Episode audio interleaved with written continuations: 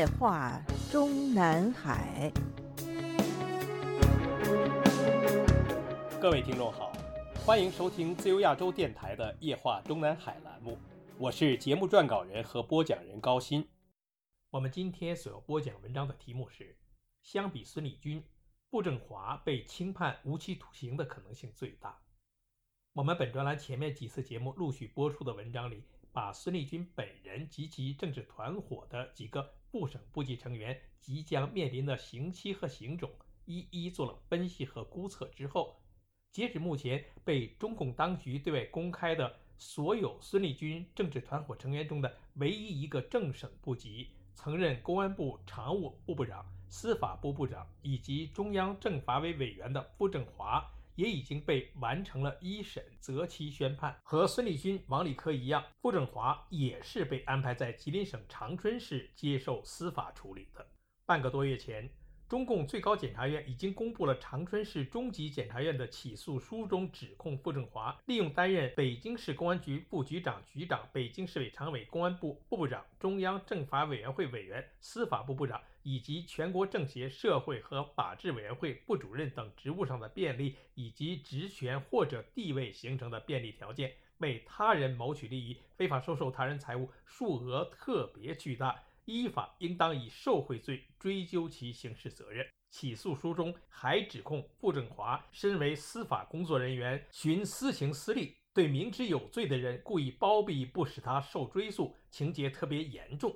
应该以徇私枉法罪追究其刑事责任。昨天，也就是二零一二年七月二十八日星期四，吉林省长春市中级法院完成了傅政华两项罪名中的公开审理部分。官方媒体的正式新闻报道中说，在2005年至2021年期间，傅政华本人直接或者通过其亲属非法收受财物，共计折合人民币1.17亿元人民币。中共党媒称，当天有各界群众二十余人旁听了公开审理部分的庭审，而徇私枉法部分因为涉及国家机密，未公开审理。具体内容是，傅政华在2014年至2015年担任北京市公安局局长期间，对其弟弟傅卫华涉嫌严重犯罪问题线索隐瞒不报，致使傅卫华长期未被追诉，情节特别严重。此消息出来之后，所有感兴趣的媒体，无论海内海外，均未有挖出关于傅卫华更多的内容。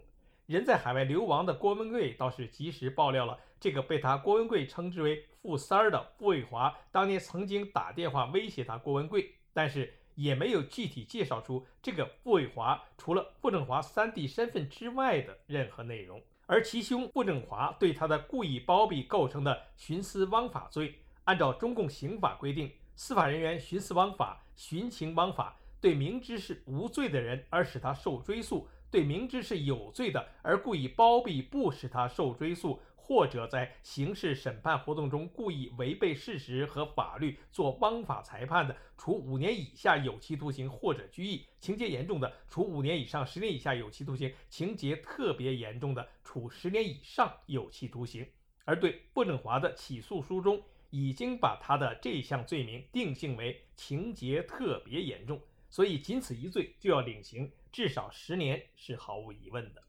接下来的问题就是要看他傅振华的主罪，也就是受贿罪，会让他领受什么样的刑种和刑期。我们假设他傅振华的这项主罪未来只会被判为有期徒刑十五年，那么就会数罪并罚，把两项罪的刑期相加，再减掉数年的结果。按照中共相关法律规定。有期徒刑单项罪期限最低六个月，最高十五年；数罪并罚的情况下，一般不超过二十年。但是单个刑相加超过三十五年的，数罪并罚并不超过二十五年。套用到傅政华身上，那么他傅政华未来只会领受有期徒刑的话，最低也应该是二十年。那么傅政华的主罪，也就是受贿罪，会被判处有期徒刑十五年的可能性有多大呢？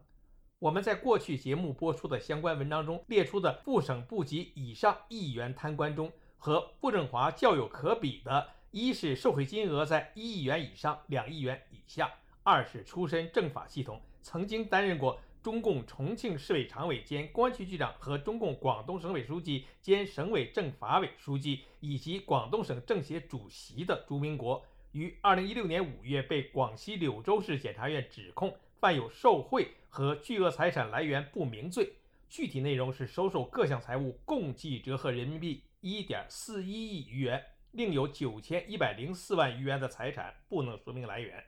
当年十一月十一日。朱明国被广西柳州中院宣布以受贿罪判处死刑，缓期两年执行；以及巨额财产来源不明罪判处有期徒刑八年，决定执行死刑，缓期两年执行，但没有不加终身监禁。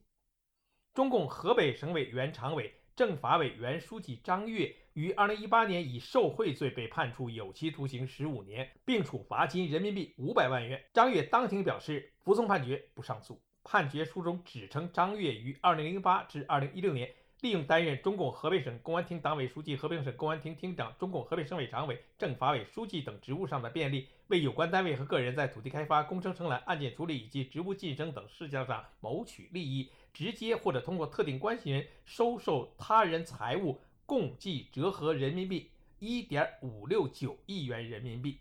说起来，这个张悦的受贿金额比判了死缓的朱明国还多了一千五百多万元，但是却只被轻判十五年。各种原因被法院解释为：鉴于其犯罪以后的自动投案，如实供述自己的罪行，系自首；归案后检举揭发他人重大犯罪问题，经查证属实，具有重大立功表现，认罪悔罪，积极退赃，赃款赃物大部分已退缴。依法可对其减轻处罚。我们《夜话中南海》本月十八日播出的文章《死缓加终身监禁可能是王立科和孙立军的最好下场》中，已经介绍和分析了这个张越的所谓重大立功表现，很可能与前公安部部长孟宏伟的案子有关。有兴趣的读者和听众不妨返回去一读。而在本专栏的上期节目中播出的王立科和他的老上级李文喜都期盼被刀下留人一文中，我们则介绍了。孙立军政治团伙重要成员之一、江苏政法虎王立科被一审的二十天之后，当年他在辽宁公安厅提拔他为自己副手的老上级李文喜也被送上了法庭。两人的犯罪金额分别为四点四亿和五点四六亿。从被开始调查的时间顺序看，李文喜退休多年后又被揪出，很可能是王立科戴罪立功的结果。如果再把孙立军、傅政华之前的政治团伙关系以及他们被中纪委查处的时间顺序判断，傅政华很可能是被孙立军交代出来的。所以，未来孙立军被量刑时，如果说他揭发检举他人并经查证落实，并因此认定他有重大立功表现，那么被检举人如果只有一个的话，也是傅政华的可能性最大，而孙立军也因此而能够不被斩立决。在已经陆续入狱的中共部省部级以上级别的大老虎中，前陕西省委书记赵正永的受贿金额最大。两年前的七月三十一日，赵正勇在天津第一中级法院接受宣判，判决书中写道：赵正勇单独或伙同其妻等人非法收受他人给予的财物，共计折合人民币七点一七亿余元，其中二点九亿余元尚未实际取得，属于犯罪未遂。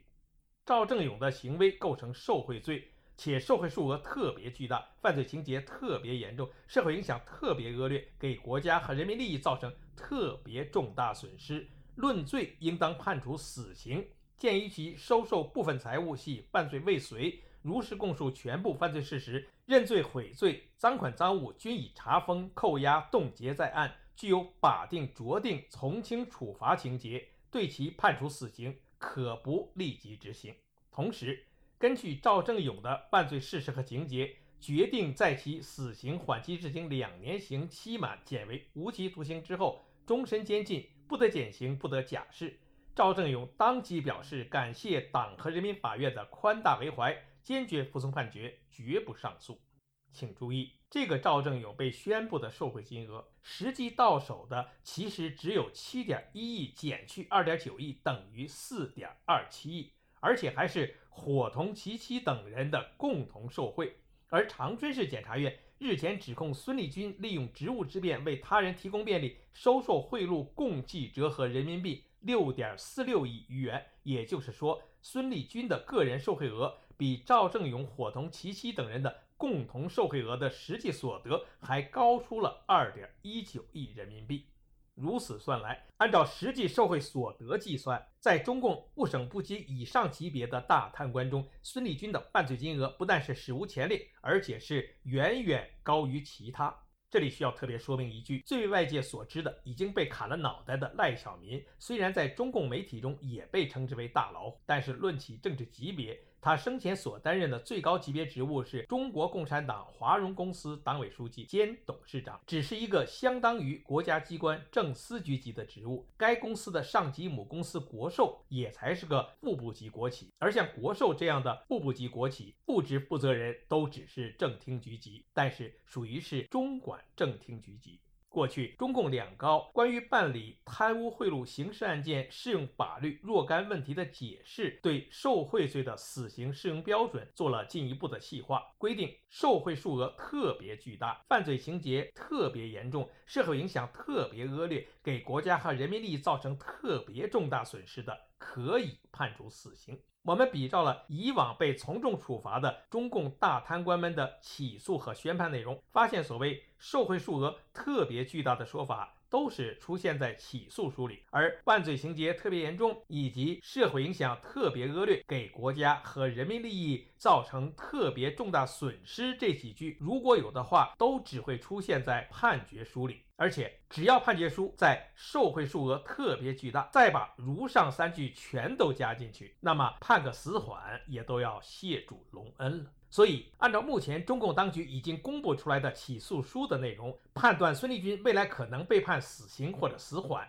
是因为他的受贿金额实在太高，犯罪情节不可能不严重，社会影响是否特别恶劣，众所周知。但是，因为傅政华的受贿金额不过刚刚过亿，所以他日后比孙立军要判得轻，几乎是可以肯定的。相比于孙立军的个人受贿六点四六亿，傅政华如今被公开宣布的受贿金额，而且还是与他人的共同受贿金额，则只有一点一七亿。虽然都是被界定为数额特别巨大，但正所谓从量变到质变，在未来量刑上肯定还是会有所区别的。我们只是好奇，如果孙立军未来被宣判是因为重大立功表现而免于一死，那么傅政华从被中纪委收审开始至今，是否也已经有了所谓的重大立功表现呢？前面已经分析过了，傅政华的垮台最先是因为孙立军的揭发和交代的可能性非常大。那么傅政华进去之前。已经摆在世人面前的所谓孙立军政治团伙的成员们都已经相继落马，傅政华即使想靠检举揭发他们几个，也包括孙立军本人来戴罪立功，都已经是马后炮了。如果不能认为是有重大立功表现，那么他傅政华在不久的将来将会面对的判决，无期徒刑和有期徒刑合并执行二十年的可能性，都远远大于死缓的可能性。而无论是判处无期还是死缓，他的另外一项徇私枉法罪，无论是判十年还是十五年，合并执行以后，仍然还是无期徒刑或者死缓。听众朋友们好，我们今天的夜话中南海节目就播讲到这里，我是节目的播讲人和撰稿人高鑫，谢谢各位收听，我们下次节目再会。